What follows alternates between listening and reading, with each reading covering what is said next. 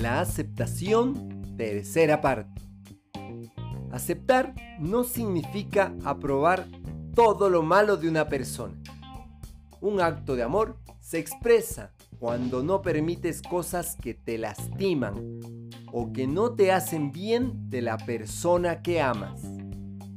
No es capricho personal ni la imagen de la persona ideal en mi cabeza. No puedes aceptar el comportamiento destructivo aunque ames a alguien. Por ejemplo, la persona que amas te quiere y está comprometida contigo. Y tú eres feliz con ella. Cuando la persona querida está enojada, te levanta la voz de una manera que te lastima.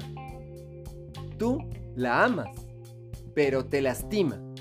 Y ese puede ser el motivo por el cual dejas la relación o eliges aceptar esa parte de ella, poniéndole límites claros cada vez que empieza con su tono agresivo. Establecer límites es muy importante. La otra persona debe saber que te duele, te enoja y no lo vas a permitir. Debes dejar de pensar en que si amas al otro, algún día cambiará. Del libro Sana tus heridas de Anamar. Te acompaña Mario Tapia Hernández y nuestras familias.